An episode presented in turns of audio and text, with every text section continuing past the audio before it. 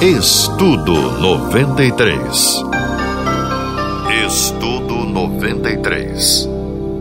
Olá, aqui é o professor e pastor Luiz Saião, linguista, teólogo e hebraísta.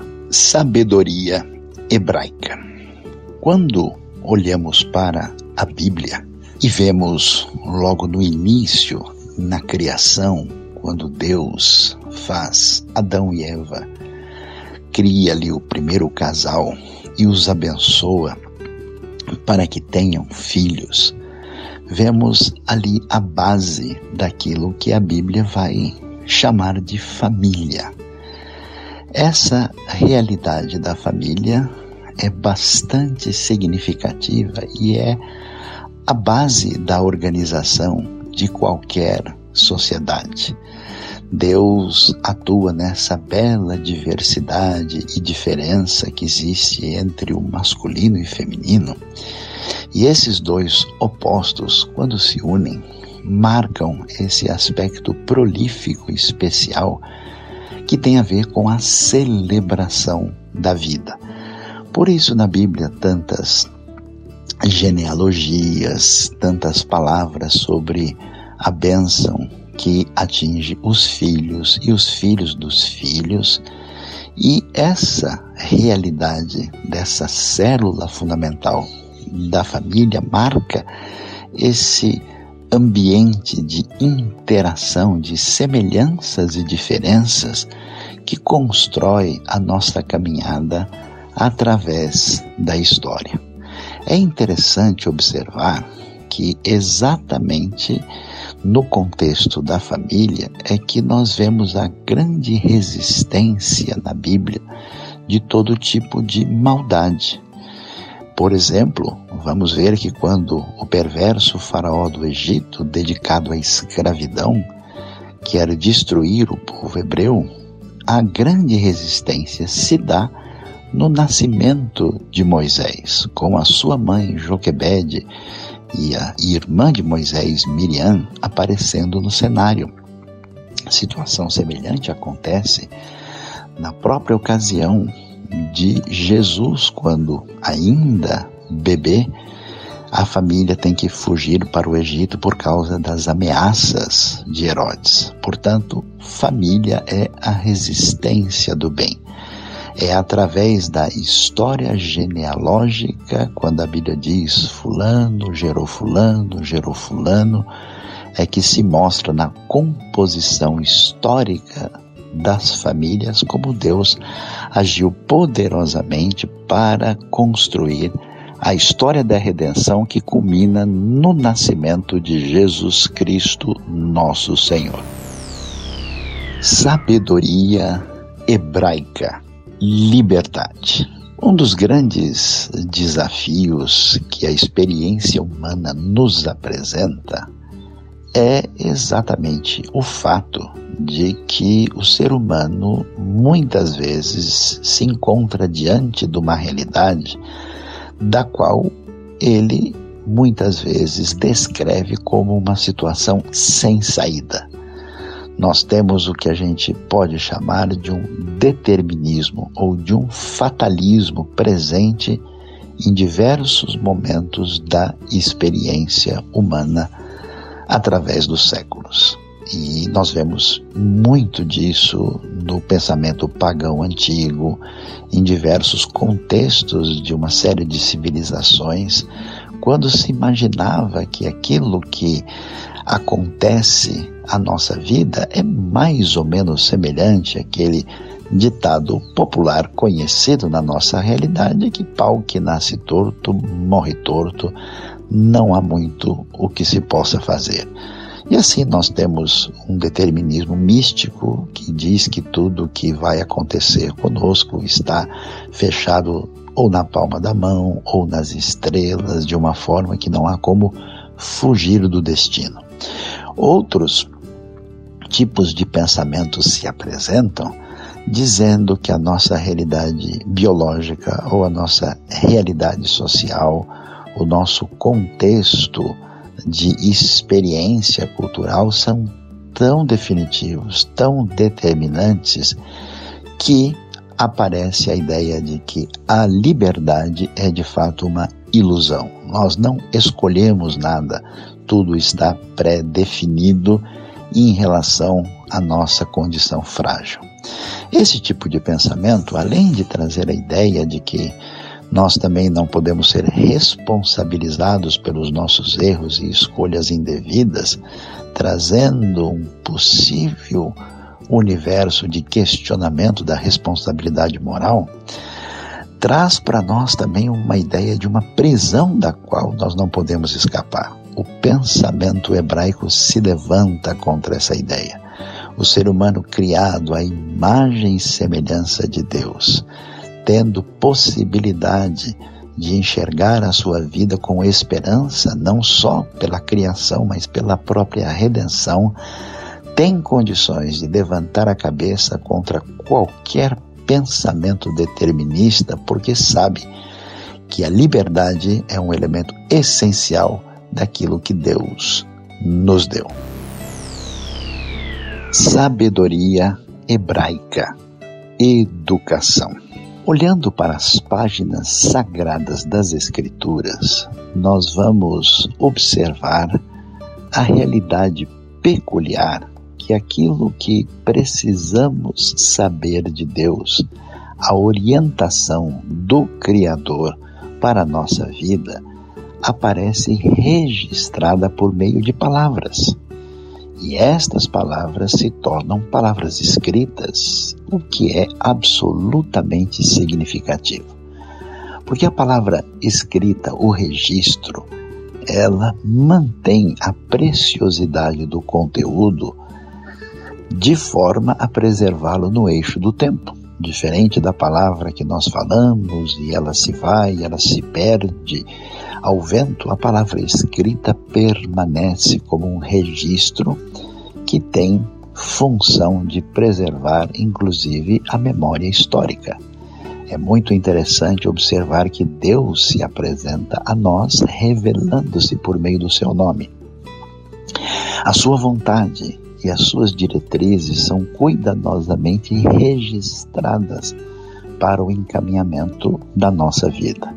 Por isso, é muito valioso observar que, conforme diz Deuteronômio 6, havia a necessidade de fazer aquilo que o texto diz que estas palavras que hoje dou a vocês, você deverá contar aos seus filhos, você deverá colocar nos umbrais das suas portas, você falará sobre ela de dia, de noite, andando, caminhando por toda parte, quer dizer, a Bíblia nos apresenta a importância da transmissão do conhecimento. Não é sem razão que, desde os tempos antigos, os judeus tinham altas taxas de alfabetização, valorizavam o conhecimento e a sabedoria e tinham uma série de procedimentos que lhes dava uma qualidade de vida melhor. Por quê?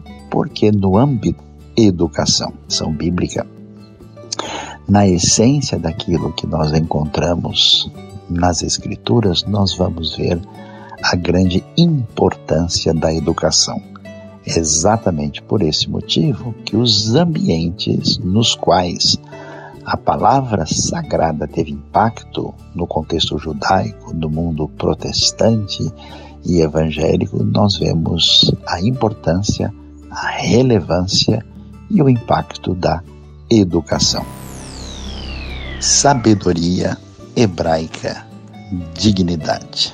Vivemos em tempos quando a nossa condição de sociedade construída sob valores judaico-cristãos aparece um tanto quanto ameaçado.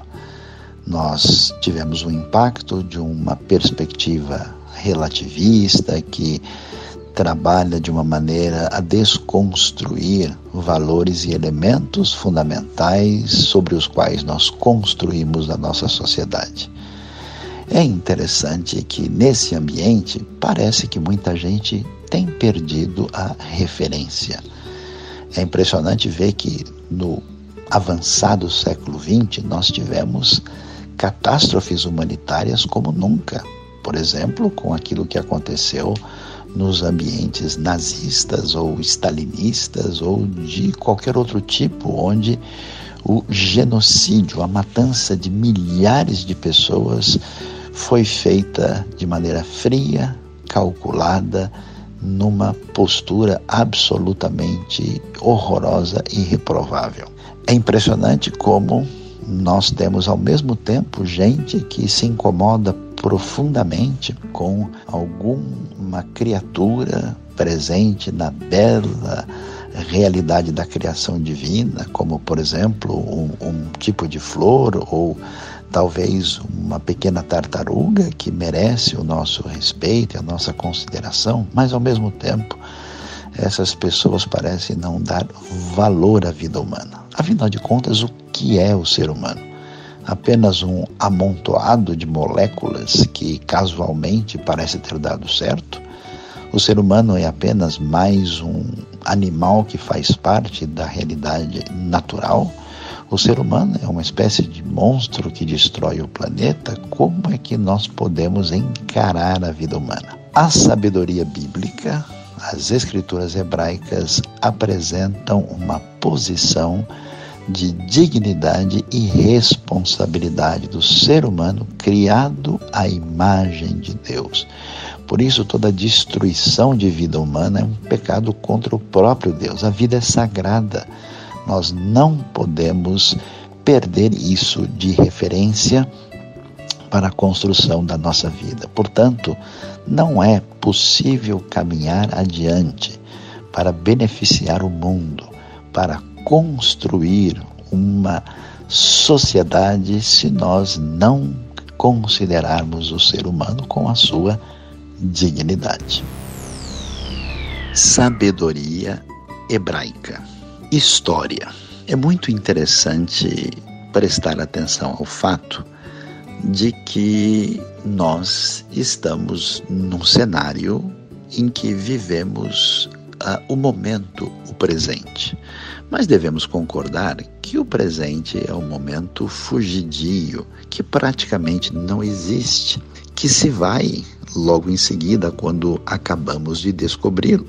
De fato, nós vivemos entre a memória do passado e a expectativa do futuro. Olhando para a experiência humana, vale a pena lembrar das grandes civilizações do passado, no Egito, na Mesopotâmia, Grécia, Pérsia, Roma e assim por diante, e nenhuma delas conseguiu ter uma visão adequada a respeito do transcorrer do tempo pensavam no tempo como um desdobramento da experiência natural. Viam muitas vezes o tempo como um elemento cíclico que vai e volta como as estações do ano, sem conseguir enxergar no transcurso do tempo uma realidade maior que o sustentasse. É impressionante ver a sabedoria da Bíblia hebraica quando nos apresenta a ideia de que o Deus que se revela a Israel e se revela ao mundo todo é um Deus que age no eixo do tempo. Portanto, ele é um Deus da história. Assim, o pensamento bíblico se constrói com uma visão de identidade que tem a ver com a lembrança dos atos poderosos de Deus no passado. A lembrança do passado permite a força e a condição de construir o futuro. Como a passagem do tempo não é aleatória, não é sem sentido e não é meramente cíclica, ela está sob o comando do Deus único e todo-poderoso e soberano. Desse modo, essa realidade histórica, ela tem propósito, ela tem destino final, ela tem significado e ela é marcada por um eixo extraordinário de esperança. Portanto, é muito interessante, mas está nítido que aquilo que nós vemos hoje como conceito de história é um desdobramento da escatologia bíblica que fala e fala bem alto a nossa vida até hoje. Portanto, a ideia hebraica de história é uma ideia fundamental que, aliás, enche o nosso coração de esperança. Sabedoria hebraica fazendo do mundo um lugar melhor. Quando pensamos em espiritualidade, muitas vezes a nossa maneira de encarar essa questão envolve um procedimento que a boa espiritualidade significa um distanciamento do mundo. Quem é uma pessoa espiritual? É alguém que se afasta de tudo, que não coloca as mãos na realidade do cotidiano, que está talvez na condição lá longe, no deserto ou na montanha, afastado de uma cidade barulhenta ou do convívio com muitas pessoas. E dessa forma nós construímos o que a gente pode chamar de uma espiritualidade, às vezes alienante, às vezes platônica, às vezes destituída de contato com a realidade do cotidiano. É interessante ver que, apesar de ser claro que Jesus tantas vezes orava em lugares desertos, se afastava para o seu momento de comunhão com Deus, era também ele alguém que estava na presença de pecadores, ele estava ali sendo chamado, inclusive, de comilão e beberrão por causa do seu estilo de vida, podemos assim dizer, bastante normal.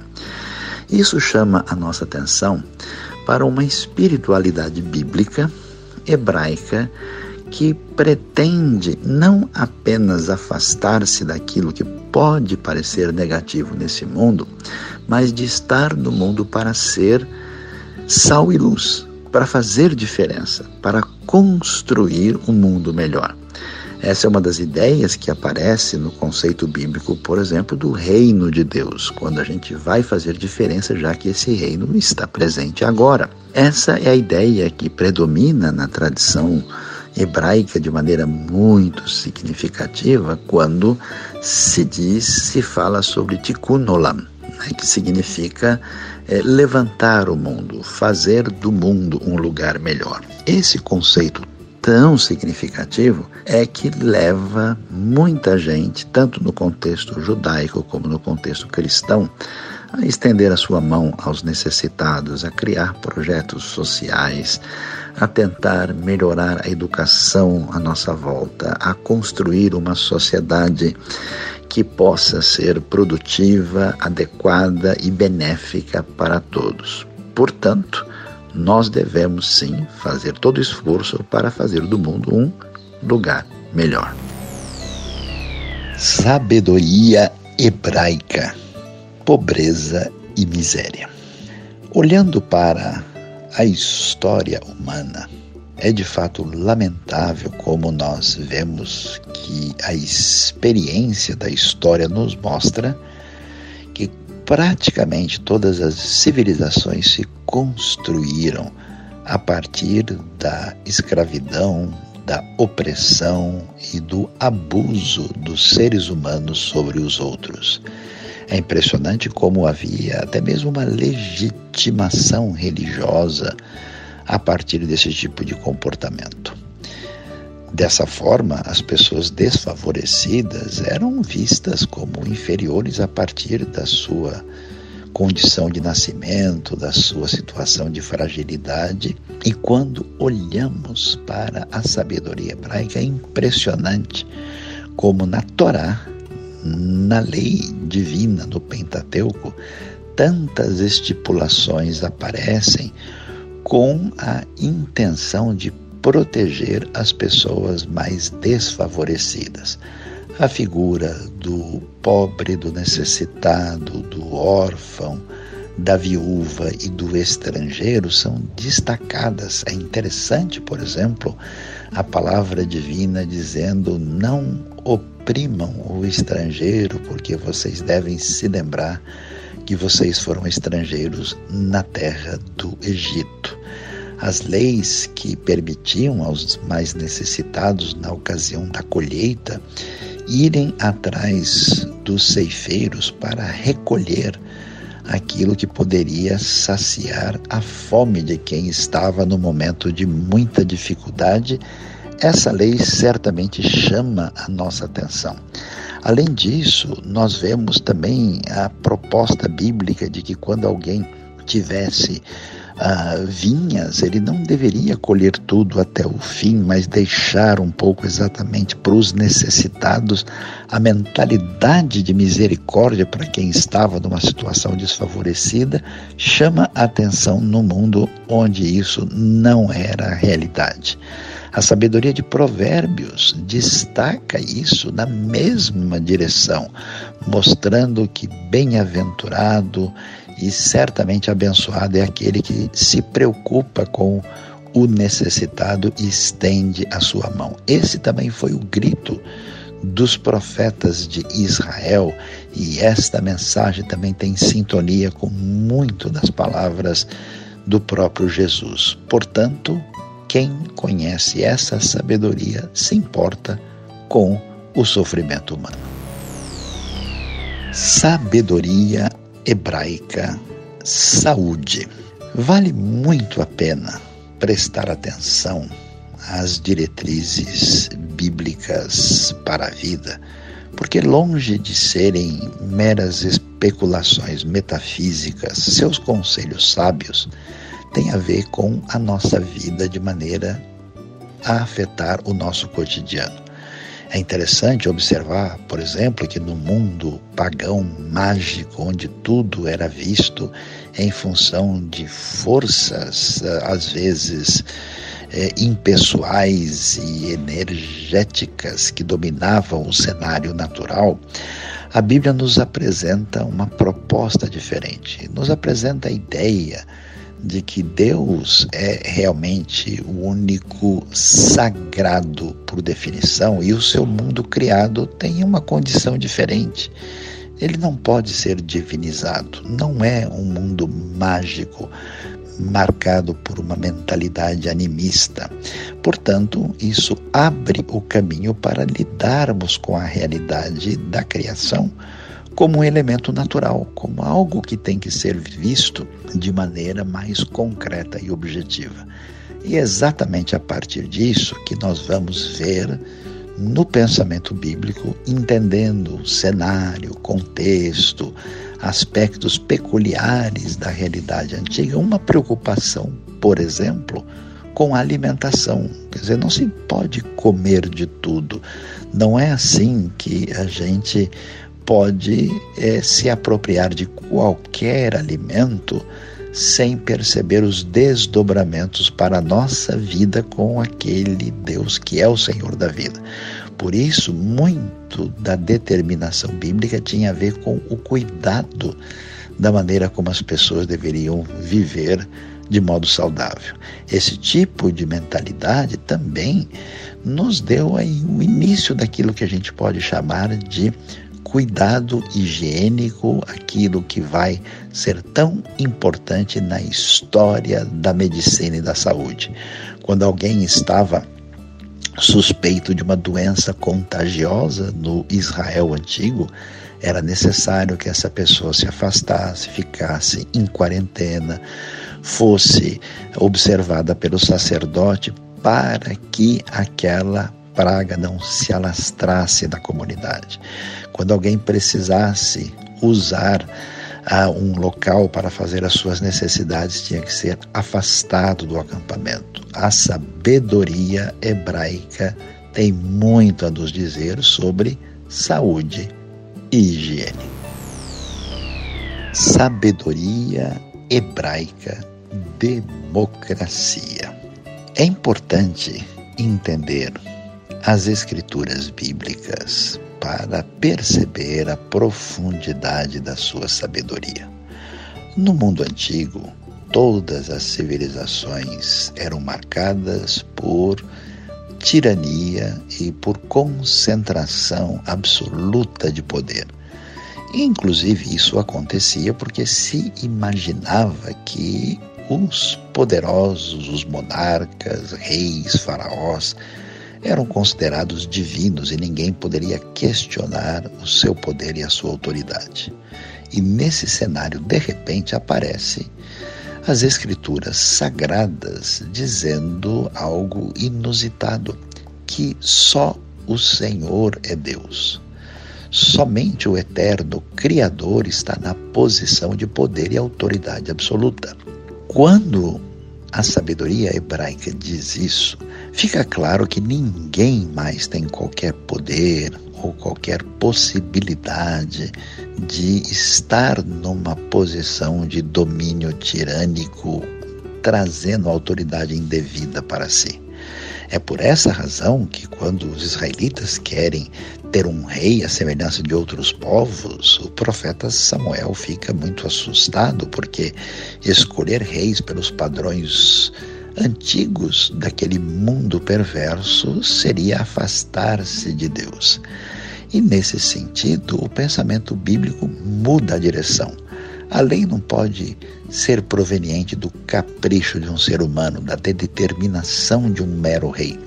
A lei procede de Deus. E é interessante ver, por exemplo, Deuteronômio 17, que diz que o lei, a lei servia também para a orientação do próprio rei. O rei tinha que se submeter à lei. E é muito valioso observar que a realidade é que todo o povo era visto como igual diante daquele único Senhor que tinha toda a autoridade. Deus atua no meio da congregação do seu povo, tanto no Israel antigo como também na própria igreja primitiva.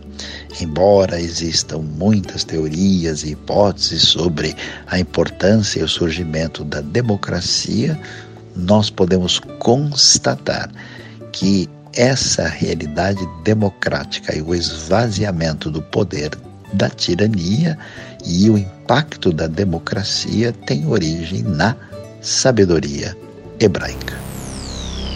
Sabedoria hebraica, cura da alma.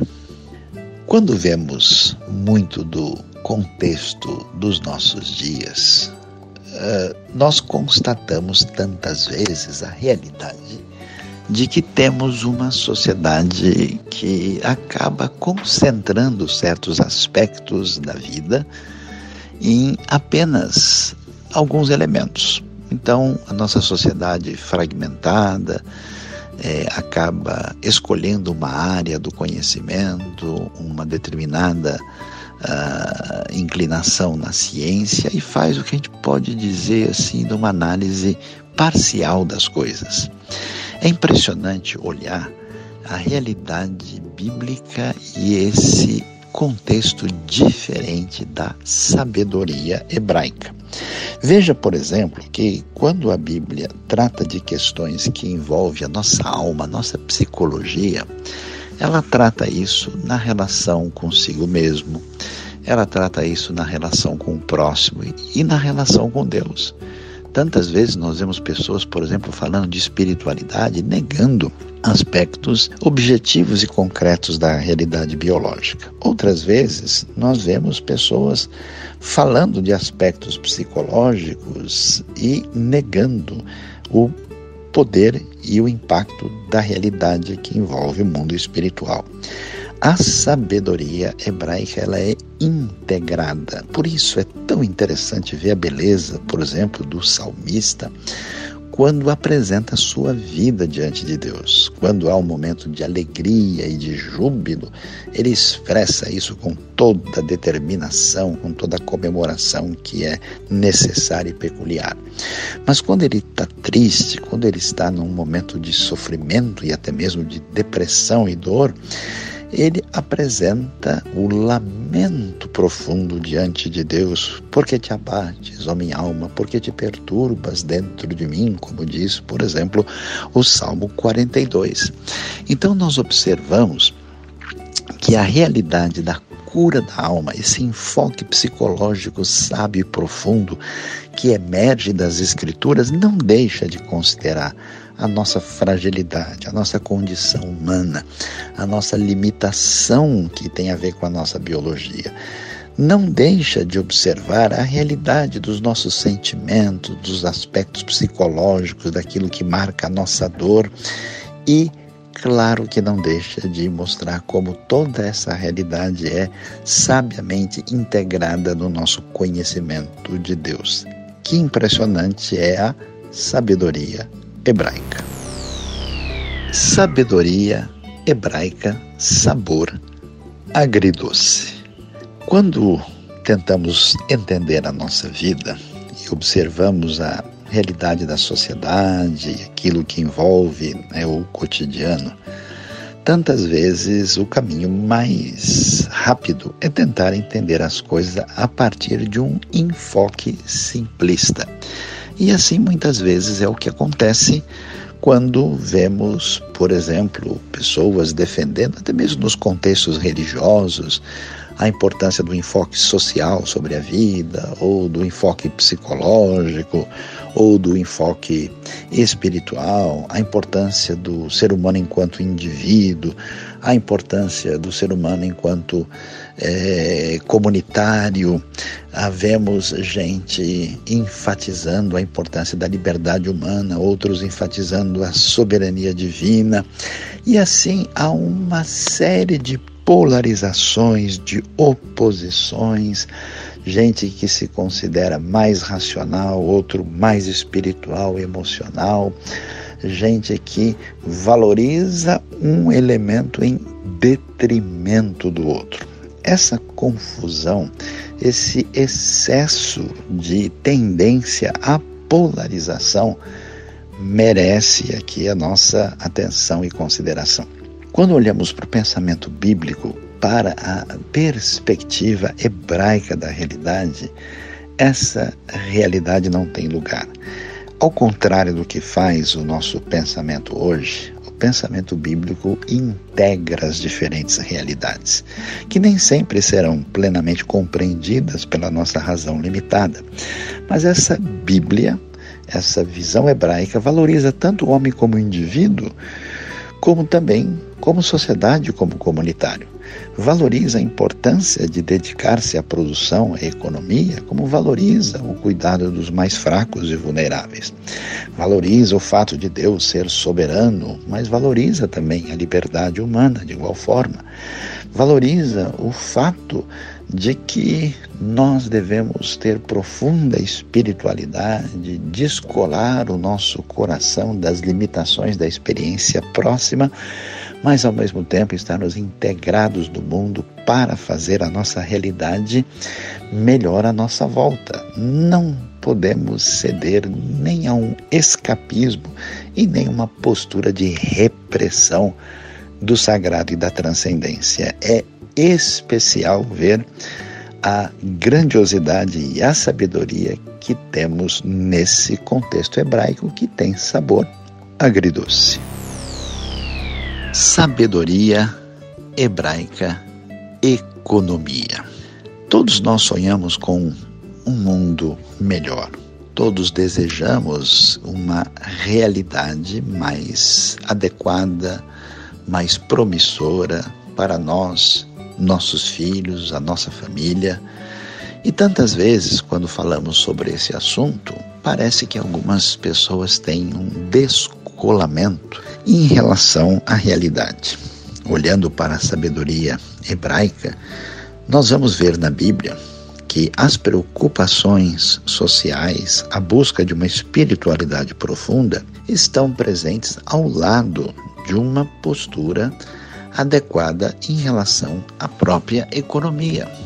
A Bíblia reconhece, por exemplo, a atitude do indivíduo que se dedica para trabalhar e produzir adequadamente. Grande parte da sabedoria de Provérbios vai mostrar que a pessoa que é chamada de sábia é alguém que observa a realidade de maneira adequada, que se antecipa em relação aos problemas, que sabe semear, que sabe fazer negócios, que tem postura ética. Vale a pena, por exemplo, ver a famosa mulher virtuosa, a mulher, inclusive literalmente no texto hebraico, guerreira, que parece mais uma executiva de alto nível quando vemos a sua descrição em Provérbios 31. Essa postura produtiva está relacionado com o fato de que esse mundo à nossa volta é o mundo de Deus, que funciona com leis previsíveis e que é dado ao homem como um responsável de trabalhar essa realidade sob a diretriz divina.